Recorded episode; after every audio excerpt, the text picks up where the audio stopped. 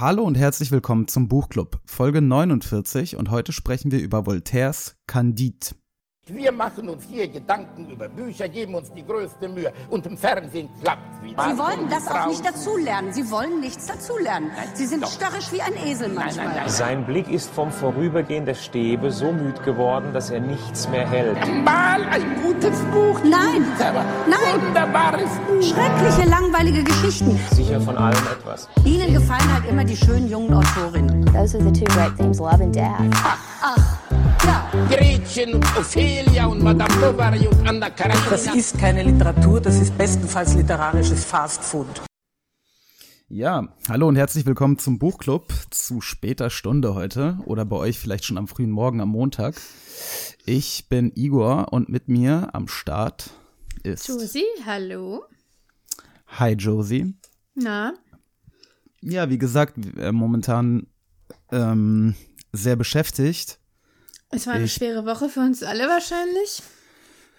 Genau, äh, abgesehen von den beruflichen äh, Einbindungen, die ich gerade habe, ist ja auch noch jetzt der Krieg äh, zwischen Russland und der Ukraine ausgebrochen.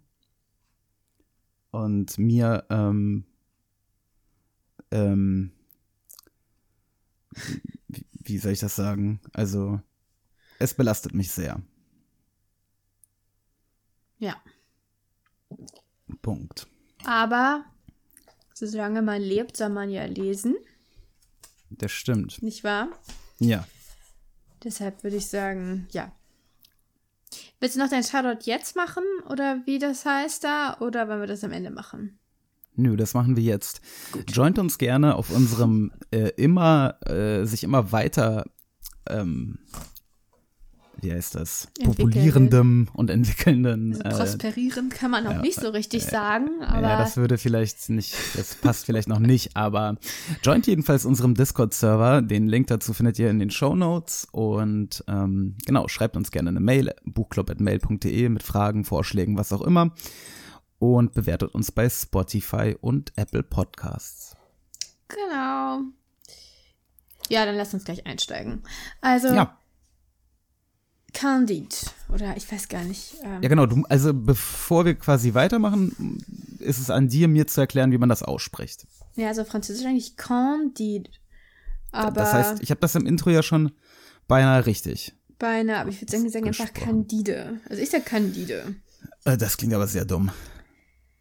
Ja, aber Ich sag Candide. er ist ja Westfale. Das stimmt. Er ist Westfale. Also, naja, Ähm, dieser, ja, Candide, also wie auch immer, der ähm, erlebt so einiges. ja. Wir haben ja schon mal, ich hatte Das ich hatte das ja sagen. schon mal angesprochen. Ich hatte das Buch ja schon mal gelesen, ist allerdings schon ziemlich lange her, und zwar Französisch. Mhm. Äh, ja, und ähm, es hat großen Eindruck auf mich gemacht damals und kann auch, also jetzt beim Lesen habe ich auch wieder ähm, mich an vieles erinnert und das, ich bleibe dabei, dass das wirklich, ich weiß gar nicht, was es eigentlich ist, aber es ist großartig. Es ist halt, ja, es ist vieles in einem, glaube ich, ne? Es ist halt natürlich irgendwie eine Satire. Es ist eine Art Bildungsroman. Satire auf einen Bildungsroman, ne? Satire auf einen Bildungsroman. Es ist halt ein Rundumschlag gegen, boah, gegen so viele Leute, ne? Ja. Also, äh, und wahrscheinlich noch viel mehr als äh, die, die wir bemerkt haben beim Lesen.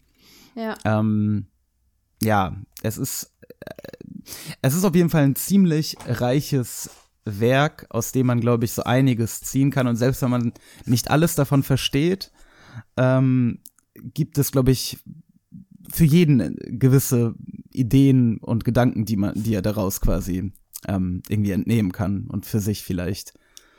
Ja, aber das klingt jetzt so ein bisschen Ja. wie ein Ratgeberbuch. Das ist es ja nun gar nicht. Auf eine gewisse Weise schon. Ähm, zumindest am Ende. Es ist kein Ratgeberbuch, es ist eine Geschichte. Nein, Sonst es ist natürlich, ja man, es ist natürlich jetzt kein Selbsthilfebuch. ja, aber, aber, ähm, ähm, Ja, die Ja. Geschichte, also es ist ja mehr, mehr eine mm, Bündelung von vielen vielen Episoden, mh, die, die Con Condit äh, also erlebt auf seiner nicht nur Reise. Er. Nicht, Nee, nicht nur er, er und seine Posse. Und, naja, und Erzählungen von, äh, von den anderen Figuren, was ihnen widerfahren ist. Ähm, der, im Grunde genommen, die, also die drei äh, wichtigsten äh, Figuren wären ja wahrscheinlich Candide, äh, Kunigunde, seine Cousine, in die er verliebt ist, und äh, sein Lehrer und ihr Lehrer, der große Philosoph Pangloss. Pangloss, der quasi Leibniz ist. Ja, wobei er eigentlich ja nicht, weil er erwähnt ja am Ende einmal Leibniz. Stimmt, er erwähnt Leibniz. Ja, okay, aber Aber Leibniz ist auf jeden Fall, die Philosophie von Leibniz spielt da eine große Rolle, wobei ich die leider gar nicht kenne. Ich wollte eigentlich noch mal ein bisschen recherchieren, aber bin ich jetzt nicht mehr zugekommen, äh, was Leibniz jetzt eigentlich tatsächlich gemeint hat. Leibniz meinte, glaube ich, einen, ähm, äh, das, das war so ein, so ein ähm, aufklärerischer Optimismus in Bezug äh, auf die florierenden ähm, Naturwissenschaften und weißt du, die, die Welt war so im Aufbruch und äh, Leibniz war ja selber auch ähm, Naturwissenschaftler. Ja, aber die Idee mit der besten aller möglichen Welten. Also erstmal gibt es ja diese Formulierung so. Ist ja nicht besonders häufig, aber das hat man ja schon mal gehört. Ja, Die beste aller möglichen Welten. Und das hört sich ja nach einem philosophischen Konzept schon an. Hat Leibniz das formuliert? Ich, ja, das ist, das ist von äh, Leibniz. Gut. Also. Weil das ist ja schon ein starkes Stück. Diese Idee. Wenn er wirklich meint, wir leben in der besten aller möglichen Welten. Ähm, ja, ich, ich, wie gesagt, ich kenne seine Philosophie nicht genau. Ich ähm, weiß nur, dass, dass es, ich glaube, es, ich, also ich bezweifle, dass es die, die naive, äh, äh, optimistische und ähm, Ja. verblödete Weltsicht ist, die nicht quasi Pangloss. äh, äh, Voltaire äh, da Pangloss in den Mund legt. Ja. Ja.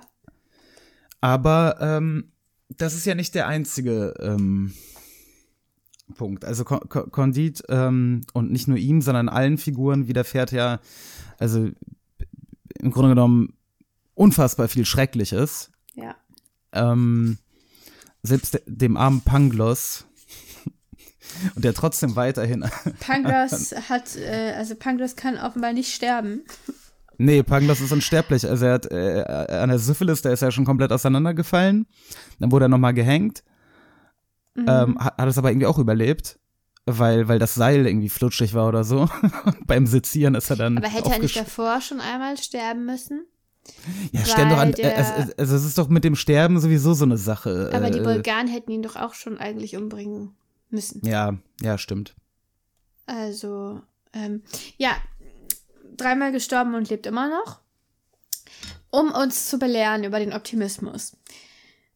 Genau. Ähm, und Sagt er nicht am Ende auch etwas wie, dass er eigentlich ähm, das mittlerweile selber eingesehen hätte, aber da er Philosoph wäre, könnte er seine kann Meinung nun mal nicht nicht, nicht, nicht, mehr Hier rückgängig machen. steht, ähm, aber da er nun einmal behauptet hatte, alles sei aufs Beste bestellt, so blieb er eben dabei, auch wenn er selber nicht mehr daran glaubte. Genau. Und davor steht auch nochmal, dass es damit zu tun hat, dass er eben Philosoph ist. Ja. Ähm, ja, und Condit sagt halt auch an einer Stelle zu diesem ähm, Afrika.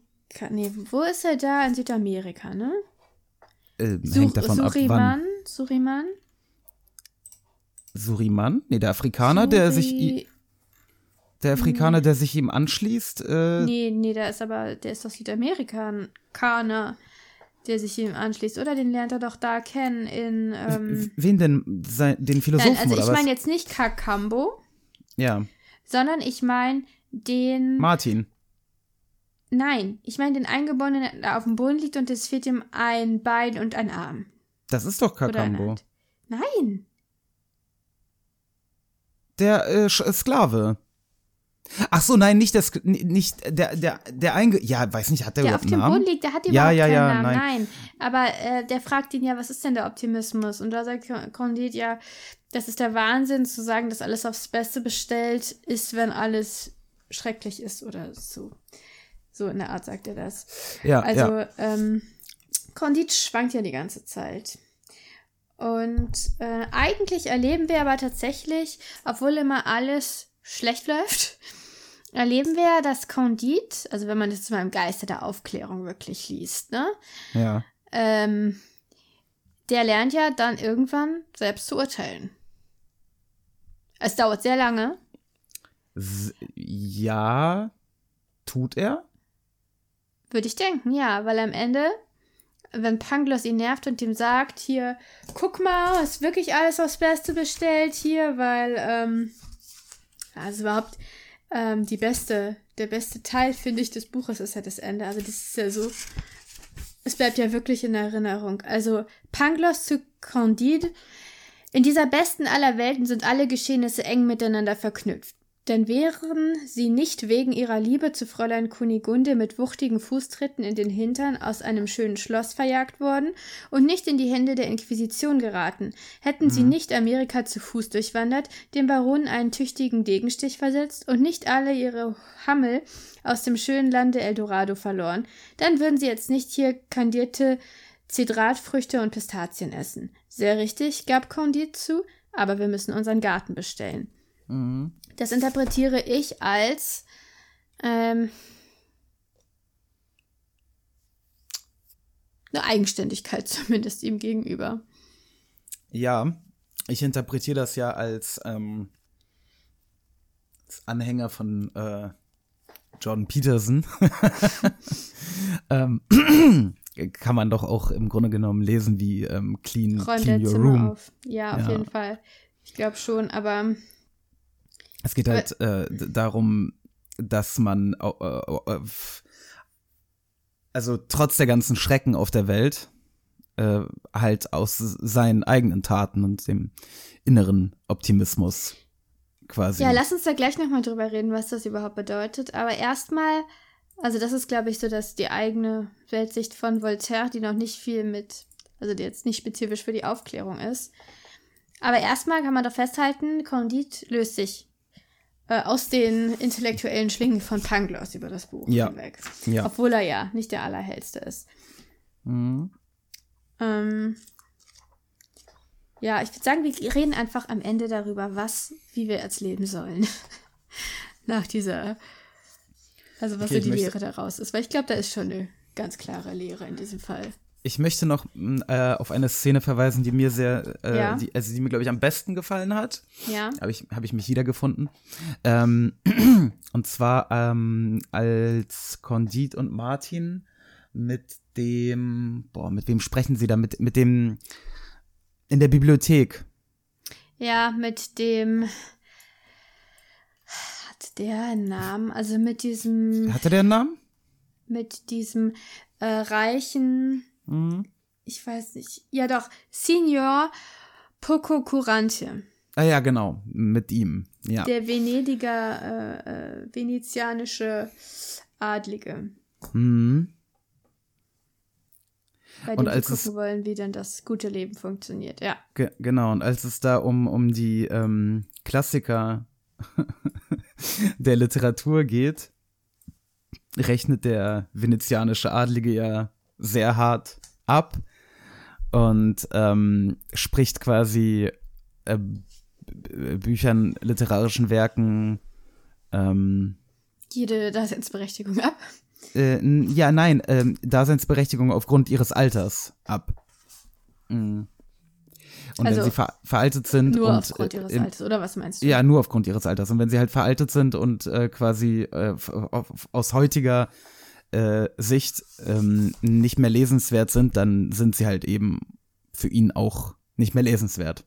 Ja, es scheint mir eine sehr subjektive Einschätzung zu sein, wer und was lesenswert ist und wer und was nicht, oder? Also Seneca schon. ist lesenswert. Ähm, Virgil ist es zum Beispiel nicht, wenn ich mich richtig erinnere. Äh, Homer auch nicht, glaube ich. Ja, nee, der überhaupt nicht. ähm, Ja, ähm, damit man das ordentlich, also ich denke mal, aber da spricht ja schon Voltaire, ne? ich denke auch, ja. Also, Also es hat sich ein bisschen, es hat mich ganz stark erinnert an Nabokovs Liste. mh, ja, stimmt. Ja, ja, ja. Also, die wir auch schon mal angesprochen haben irgendwo. Ich weiß auch nicht, woher diese Liste kommt, aber Nabokov hat ja eine Liste verfasst, in der er alle möglichen Autoren zeitgenössisch oder auch nicht, aber vor allem zeitgenössisch äh, mit einem Urteil versieht. Ja. Soll ich mal kurz gucken, ob Nabokov auch Voltaire auf der Liste hatte? Ich glaube, ich, ich kann es mir nicht vorstellen, aber ja, guck mal. Ich glaube, das Okay. war zeitlich nicht so das, wo er sich so für interessiert hat. Nee, ich glaube auch nicht. Übrigens ähm, fand ich, dass das Buch, also ich meine, das ist aus dem 18. Jahrhundert, ne? Ja.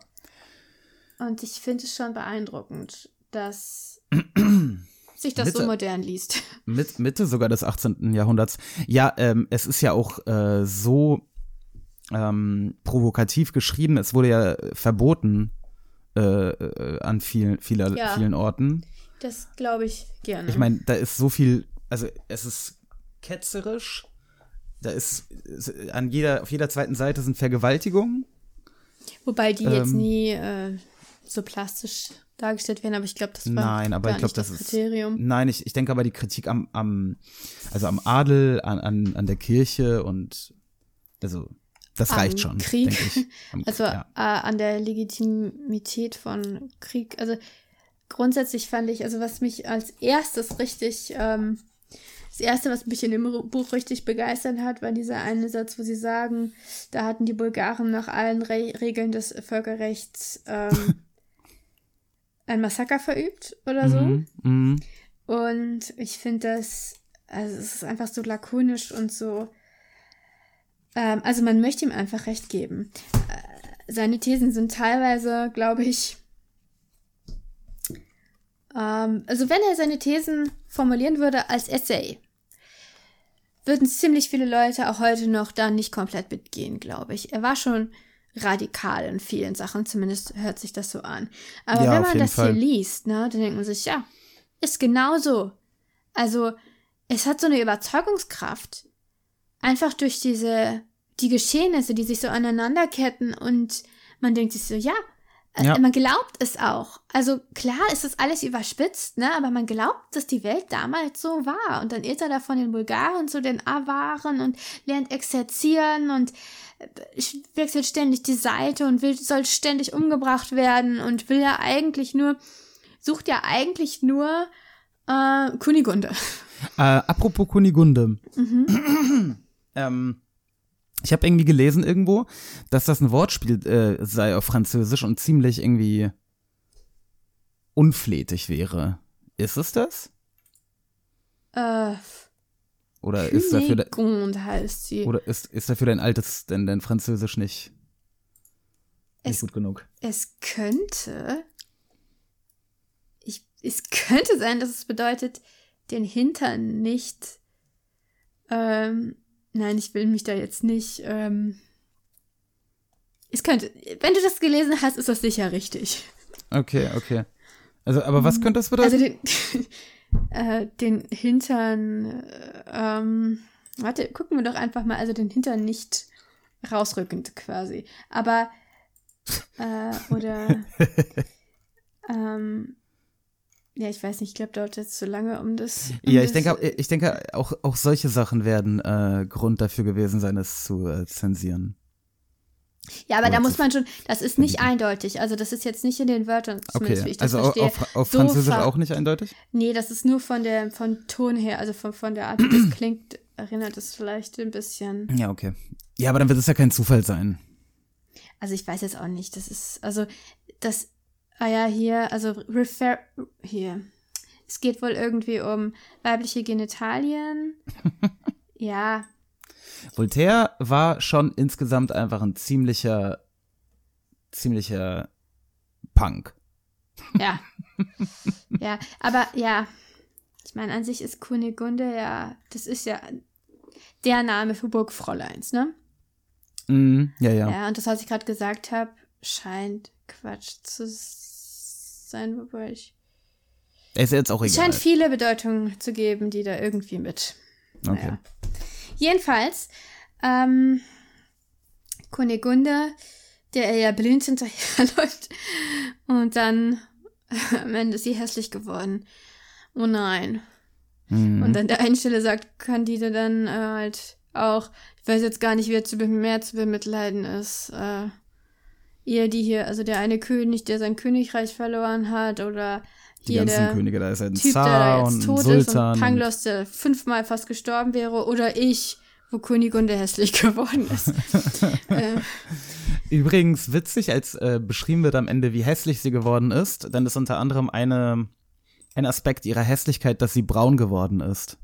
ja, Äh, da spiegelt sich, also das ist ganz das interessant, Schönheitsideal. das Schönheitsideal des 19. Wobei man Jahrhunderts. ist sagen halt, muss, weiße Frauen, die sehr dunkel werden, bekommen einfach auch eine ledrige Haut. Und das ist auch heute noch so. Leute, die zu viel ins Sonnenstudio gehen, ja, klar, haben aber eine man, unschöne Haut. aber Hier wenn kommt natürlich noch hinzu, dass sie gearbeitet hat und äh, ja, einfach jetzt nicht die beste Gesichtspflege hatte wahrscheinlich. trotzdem wird heutzutage ja ähm, Bräune eigentlich äh, als schön empfunden.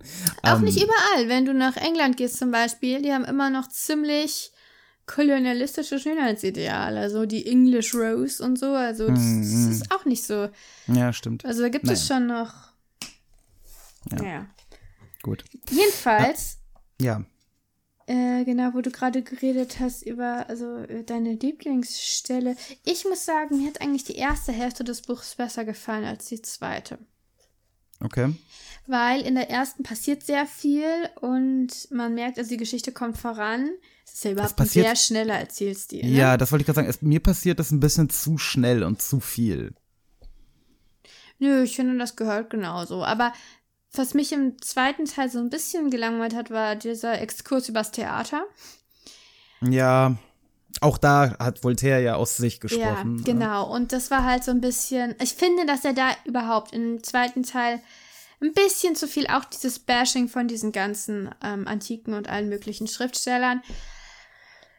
Ah, das hat mich ein bisschen genervt, weil das Buch ist ja insgesamt ziemlich kurz und dem dann so viel Platz einzuräumen, das hat ja eigentlich mit der Geschichte wirklich nichts zu tun. Was soll der Punkt davon sein für, für das, worum es eigentlich geht? Also, ja. Condit hat darüber, darüber jetzt nicht gelernt, wirklich eigenständig zu urteilen und ähm, vor allem das mit dem Theater, als er dann dieser einen Schauspielerin da hinterher ist und dann die aber nicht bekommt, sondern stattdessen sich von dieser einen Frau, die diese Spieleabende veranstaltet, ausrauben lässt. Ähm, ja, der Raub an sich, der passt natürlich ins Schema, ähm, Mhm. das sich da ausnehmen lässt, aber Raub, nicht Diebstahl, aber ähm, ja, das mit dem Theater grundsätzlich. Es geht mir ein bisschen zu sehr um Theaterstücke und wie gut oder schlecht die jetzt sind. Ja. Ähm, und welche Ja, gut oder schlecht sind. ist aus heu heutiger Zeit ähm, und vor allem aus unserer Perspektive, die wir die nicht gelesen haben, nicht gesehen oder haben, gesehen haben. dann Ja, ein es- bisschen, Man merkt halt, dass äh, Voltaire da so ein paar von seinen Fäden verarbeitet, ein paar Leuten einfach eins Ja, ja. mitgeben wollte. Ja, ja. Und es ist für uns jetzt nicht so richtig lustig, weil Nee, wir kannten nee. die ja alle nicht. Ähm, Also, lass uns mal über zwei Dinge, auf zwei Ja. Dinge zu sprechen kommen. eine Sache Ähm. hätte ich auch noch, aber ja, Ja, was denn? Religion. Mm, ja, okay, Religion. Ich finde, dass ähm, der Umgang mit Religion, dafür, dass er ja äh, Mann der Aufklärung ist und man hat so gewisse Vorstellungen davon, dass die Aufklärung die Vernunft so betont und äh, unter Vernunft verstehen wir Deutschen häufig was sehr Kaltes und äh, wir haben so ein bisschen die Vorstellung, dass die Aufklärung den Atheismus ähm, aufgebracht hat oder so als einzige einzige rationale Form des Glaubens, also den Nichtglauben, oder Atheismus ist ja eigentlich ein Glauben an das Nichts, Mhm. ähm, etablieren wollte. Und da finde ich dann ganz interessant, dass in Eldorado, was ja das Paradies ist, also die Zustände sind da ja, also ich verstehe es so, dass es optimale politische Zustände sind, wobei das natürlich auch keine Demokratie ist in dem Sinne, dass da irgendwie dies debattiert würde, weil es herrscht ja immer Konsens und so weiter. Kann man darüber Mhm. streiten, ob das jetzt ein politisches Ideal war. Ähm, oder ob es überhaupt eins ist. Nee, ich denke, Aber- seins war es ja gerade nicht, weil, ähm, Denkst er, du nicht? Äh, nee, auf gar halt keinen nicht. Fall. D- Wieso denn nicht? Ja, weil, weil, äh, weswegen will Candide denn da unbedingt weg? ja, wegen Kunigunde.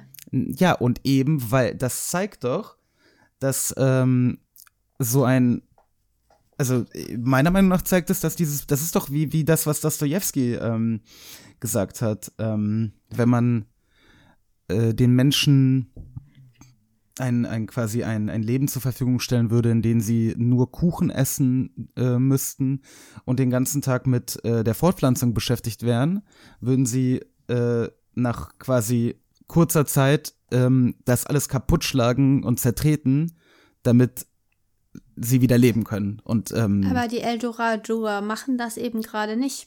nein, die Eldorador sind ja auch eine Idee. Und äh, Candide guckt sich diese Idee an und merkt, Nee, so funktioniert das nicht. nee, das tut er nicht. Nein, guckt sich das an und denkt, boah, ist das geil hier, aber Kunigunde ist nicht da. Das ist der einzige Grund, wieso er da abhaut. Und das ist die größte Dummheit, die er begeht im ganzen Buch. Und er begeht sehr viele Dummheiten. Das sehe ich anders. Ja, weil du dir das nicht vorstellen kannst, dass in so einem Land alles gut ist. Aber es wird so dargestellt. Zeig mir die Stelle, wo da irgendwo ein Zweifel daran Nein, äh, kein Zweifel, aufkommt, es ist dass langweilig. Es in Eldorado perfekt ist. Es ist langweilig. es ist langweilig, ja, da ist keine Geschichte, natürlich. Ja, und das, das heißt, äh, Geschichte und das ist braucht ja langweilig und, das, und deswegen will er Leiden. da weg. Er will weg, damit seine Geschichte ja, weitergeht. ist ja, Nein. ja richtig. Er, nein, er will weg, damit er, äh, das ist quasi kein Leben. Er will einfach, einfach nur deshalb weg, weil Kunigunde nicht da ist. Das wird Gut, ganz ähm, deutlich. d- lass uns doch einfach äh, jetzt äh, dabei bleiben, dass wir unterschiedlicher Meinung sind. Und, ja, aber ähm, ich habe doch recht. nein, Es ist doch eindeutig so. nein. In Eldorado, es wird nirgendwo gesagt, dass in Eldorado irgendwas nicht perfekt sein könnte. Also, abgesehen davon, dass Kunigunde nicht da ist. Ja, ich hätte ich jetzt die Textstelle markiert und offen, könnten wir darüber reden, aber habe ich nicht. Es gibt keine. Hm? Es gibt keine. Jedenfalls, worauf ich eigentlich hinaus wollte, war, Religion existiert da. Also sie fragen ja, woran glaubt ihr hier, an welchen Gott? Und äh, sie sagen dann, also erstmal sagen sie, natürlich glauben wir und erröten dabei, also von wegen, also eine, eine gottlose Gesellschaft scheint für Voltaire auch nicht der, der Idealzustand zu sein. Aber es gibt keine, keine Kirche. Das finde ich so, das finde ich so revolutionär, diesen Gedanken. Also ich, ähm, dass er so weit denkt, dass er sagt, es ist nicht die Spiritualität selbst. Ich glaube sogar, das Wort fällt, ich bin mir nicht sicher, die das Problem ist, sondern es sind die Kirchen, es ist diese Struktur, es ist eine Rollenverteilung und diese Hierarchie, es ist dieses ähm, Religion als öffentliche Sache. Bei denen ist das offenbar eine ziemlich private Sache. Er sagt ja, jeder Priester, wir sind ja alle Priester. Es ist zwar was, was auch in der Gemeinschaft irgendwie zelebriert wird, also in der Familie und ich glaube, der König liest auch da irgendwie was vor, keine Ahnung. Aber er kann ja noch nicht mal sagen, ähm, was es genau ist, was sie glauben, weil er wird ja gefragt. Die fragen ja, an wie viele Götter glaubt ihr denn? Und er sagt dann, es ist unwahrscheinlich, dass es zwei oder drei oder vier gibt. Aber er sagt jetzt auch nicht, wir glauben an einen Gott. Also es bleibt sehr vage. Mm, Aber ist es nicht sowieso ähm, äh, bei der Aufklärung so gewesen, dass es vor allem gegen den äh, Katholizismus als quasi einzig wahre Religion ging?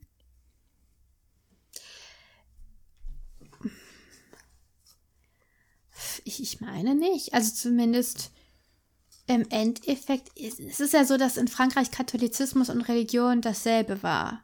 Ja, genau.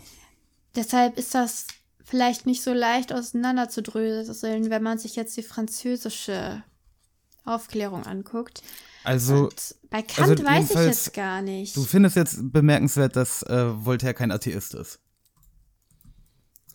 Ich finde es bemerkenswert, dass er darauf so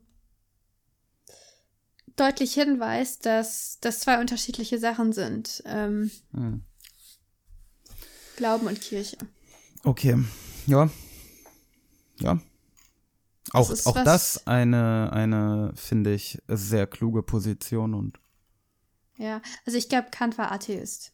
Äh, Agnostiker. Ähm, weiß ich nicht, was hat er denn mit seinen Engeln und so. Ist doch jetzt auch, also jetzt Die nicht Engel zu Kant, bitte, nicht zu. Kant, nicht Äh. zu Kant, nicht Kant, nein. okay. Ähm, lass uns lieber über das Ende sprechen.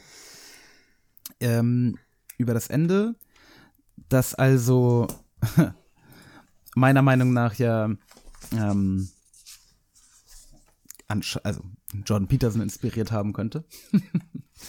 ähm, also sein eigenes Leben ähm, in den Griff zu kriegen und ähm, die, äh, die schlimme, schreckliche Welt, die um einen herum passiert, quasi dadurch besser zu machen, dass man um sich herum kleine Dinge besser macht.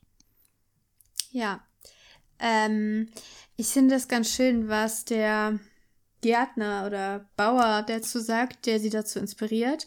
Also sie gehen ja zu diesem Derwisch, um sich da irgendwelche Weisheiten zu, ähm, äh, weil sie sich von dem Weisheiten versprechen und der schlägt ihnen ja die Tür vor der Nase zu, weil Pangloss so nervig ist Mhm. äh, und Candide. und ähm, dann treffen sie ja diesen Bauern und der sagt, er interessiert sich nicht dafür, was in der Hauptstadt passiert. Er interessiert sich nicht für Politik. Ähm, er weiß nur, dass sie ab und zu sterben, da die Machthaber, und wahrscheinlich haben sie es auch verdient. Mhm. Ähm, er sagt, er arbeitet und bringt seine, seine Sachen da, ähm, verkauft seine Sachen an die Stadt. Das ist alles, was er mit der Stadt zu tun hat. Und das, dieser Lebensstil, hält drei große Übel von uns fern. Die Langeweile, das Laster und die Not. Ja. Die Langeweile und das Laster, das Laster und die Not. Ich glaube, das ist eigentlich eine Formel fürs Leben. Wenn du die drei Sachen im Zaum Fernhältst. hältst. Ja, ich weiß Langeweile, nicht, ob du sie komplett vermeiden kannst, aber Ja. ähm, also Langeweile und Laster, glaube ich, gleichen einander äh, aus. Also sehr viel Langeweile, da ist kein Laster mehr und sehr viel Laster, dann ist keine Langeweile mehr. Das Mhm. heißt, da kannst du nie von, äh, von beiden wirklich viel haben. Aber es ist wichtig, dass keins überhand nimmt. Und Not ist natürlich, also wenn du nichts zum Leben hast, dann sind die anderen beiden Sachen auch irrelevant. Wobei man natürlich Langeweile nicht nur durch Laster äh, bekämpfen kann. also, Nee, das stimmt. Das Nein. stimmt. ich will jetzt die nicht, nicht unbedingt wie zwei Seiten einer Medaille Yin und Yang mäßig sehen. Nein, nein, das würde ich jetzt auch nicht. Nein. Aber nein, der, der, das, das, ja, das ist äh, clever und ähm, und wie, wie, wenn er das halt am Ende run runterbricht auf dieses gut gesagt, aber unser Garten muss bestellt werden oder muss kultiviert werden. Das ist ja auch so ein berühmter Spruch von Voltaire geworden, ne? Der im Übrigen ja, auch was Biblisches hat. Hm, Der Garten. ich meine, ja, es ist ja nicht zufällig ein Garten, der dann schlussendlich für unseren Protagonisten zum äh, Paradies wird. naja, aber das Paradies ist ja gerade ein Garten gewesen, den niemand bestellt hat, oder? Nee, ähm, aber, aber es ist halt eine biblische Anspielung und vielleicht eine, ähm, eine äh, Weiterentwicklung der I Idee, also doch ein Garten, äh, das Zähm, Zähmen der Natur und ähm, Unterwerfen der Natur. Ähm, aber eben die, die. Ja, das Unterwerfen der Natur ist die unschönste Form, das zu formulieren, finde ich, was man mit dem Garten macht. Ja, und es heißt Unterwerfung, Zunutzemachung der Natur. ähm, ist jetzt also unabhängig von der Formulierung. Jedenfalls Ja, ähm, es ist es ist das Gegenkonzept zu, der, zu dem äh, paradiesischen Garten Eldorado, in der es eben keine ähm, Mitwirkung gibt der, der Menschen und, und auch im Grunde genommen der biblische Garten, der Das ist eine interessante Idee. der bestellt ist. Das heißt, der Mensch ähm, muss Kraft seiner eigenen Arbeit sich ähm, sein persönliches Paradies bauen. Das ist eine, eine interessante Idee, dass das so die, dass das so Gegenstücke sind, der, der, der, das eigene. Also ich meine, das, was sie da haben, zuerst haben sie ja nur dieses Häuschen mit, mit dem Land und hängen da und langweilen sich und leben wahrscheinlich von den Überresten der paar Edelsteine, die sie noch haben aus Eldorado. Ähm, ja, und in Eldorado scheint es ja wirklich so, als würde den Menschen einfach alles, ja, in den Schoß fallen. Ja. Ähm, Und auch das ist nicht der Weg zum Glück. Also naja, das wäre, aber doch, wäre, aber doch, ich glaube, Interpretation. ich, das würde ich so nicht sehen. Nein, ich glaube, es ist kein realistischer Weg zum Glück, aber Eldorado symbolisiert eben wirklich einen paradiesischen Zustand. Vielleicht ist es der Zustand vor der, vor, tatsächlich, bevor man ein Selbstbewusstsein entwickelt hat. Also, weil das kann ja so nicht funktionieren. Also eine Gesellschaft, in der alles harmonisch ist, in der Hm, es keine Gerichte gibt, keine Gefängnisse, hm. nur Rosenwasser und Zuckerlikör äh, aus Fontänen kommt. Also es ist ja wie das Schlaraffenland ein bisschen. Also es hat was vom Schlaraffenland, gleichzeitig ist eine Gesellschaftsordnung, die genauso perfekt Also ist. Sch Schlaraffenland für Erwachsene quasi. Wo nicht nur die, die Ernährung Ja. bedacht wurde, sondern auch noch quasi der gesellschaftliche Background. Aber es ist die Frage, wie sehr wurde das eben bedacht? Ich meine, es ist klar, dass die Demokratie letztendlich auch nicht eine Demokratie kann die Leute, kann, glaube ich, so ein gewisses Maß an Glück für die Bevölkerung sicherstellen oder von, ne, von Zufriedenheit, von Chancen, aber eine richtig gute Monarchie mit einem richtig guten König wäre ja eventuell sogar effizienter und besser für die Bevölkerung als eine Demokratie. Ja, Und was wir in Eldorado haben, ist ja, ich man weiß nicht genau, aber da ist ein König, da ist eine Monarchie. ja, Und ähm, das ist einfach nur ein weiser König. Und alle Leute sind da wahnsinnig weise. Und der Mensch im Gasthaus sagt, ich bin ungebildet und ich will auch nichts anderes sein. Also ich bin glücklich so. Also es ist einfach eine Gesellschaft, in der jeder seinen Platz kennt und es ist es scheint nicht große soziale Mobilität zu geben. Das entspricht nicht unseren heutigen Vorstellungen davon, wie eine Gesellschaft sein sollte. Entspricht auch eigentlich nicht den Forderungen der Aufklärung nach einer ja und de Republik. deswegen verlässt Candide den Ort schnellstmöglich. Nee, aber das ist ja nicht der Grund, er verlässt ihn für Kunigunde. Mann, das ist doch nur, das ist doch symbolisch Kunigunde. Und was ist, was symbolisiert Kunigunde?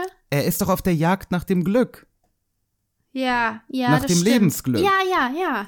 Genau. Nach dieser, nach dieser vagen Idee davon, was ihn glücklich machen würde, was natürlich Und, nicht stimmt. Und äh, äh, ja, deswegen. Also, Aber gut, jetzt habe ich dir alles erklärt. Das heißt, wir können für heute Feierabend machen. ähm, ich bin nämlich auch schon ganz müde vom, vom vielen Vielen Nachdenken. Mansplainen. Und vom vielen Mansplaining. ja, genau. Ich muss mir morgen ja meine Kräfte für, für meinen Beruf sparen. Der hat Ja. ja auch sehr, sehr viel mit Mansplaining zu tun. Ja, ich glaube, ich muss auch ein bisschen über Eldorado nachdenken. Also ich bin mir nicht sicher, ob. Ja, denk mal drüber nach, aber bitte jetzt nicht live. Das hättest du ja vorher besorgen Nee, ich hatte äh, ja können. schon drüber nachgedacht. aber gehabt. anscheinend nicht, nicht, nicht allzu Aber, viel. ähm, Und ähm, jetzt äh, wollen wir mal hier den Sack zumachen. Ja, gut. Igor ist offenbar geistig ausgelaugt. Ja, ist so. Ich bin, bin leer gegangen. Schade eigentlich. Ja, wenn ihr da noch Ideen zu habt zu Eldorado. Wenn ihr noch zum nicht leer seid. Ja, dann schreibt uns doch in unserer Discord-Gruppe. Ähm, Mhm. in dem, ja. Zum aktuellen Buch zum Beispiel in dem Kanal. Und ja, wir sehen uns, hören uns äh, nächste Woche wieder mit einem Buchclub-Spezial. Das ist unsere 50. Folge. Also werden wir uns was Lustiges ausdenken. Äh, und in zwei Wochen mit Orhan Pamuk Schnee. Ist das noch aktuell, Igor? Kriegen wir das hin? Ja, sicher. Na gut, er hat es gesagt. Gut, Ja. Dann, ähm, ja, einen schönen, gehabt schönen, euch wohl. schönen Sonntag. Und, ja, hoffen wir, dass in das nächste Woche die, naja, ich weiß auch nicht, wie ich das am besten sagen soll. die Welt Die Lage steht. nicht noch dramatischer ist als jetzt, immerhin. Ja. Gut, Gut, dann bis nächste Woche. bis dahin. Ciao. Tschüss.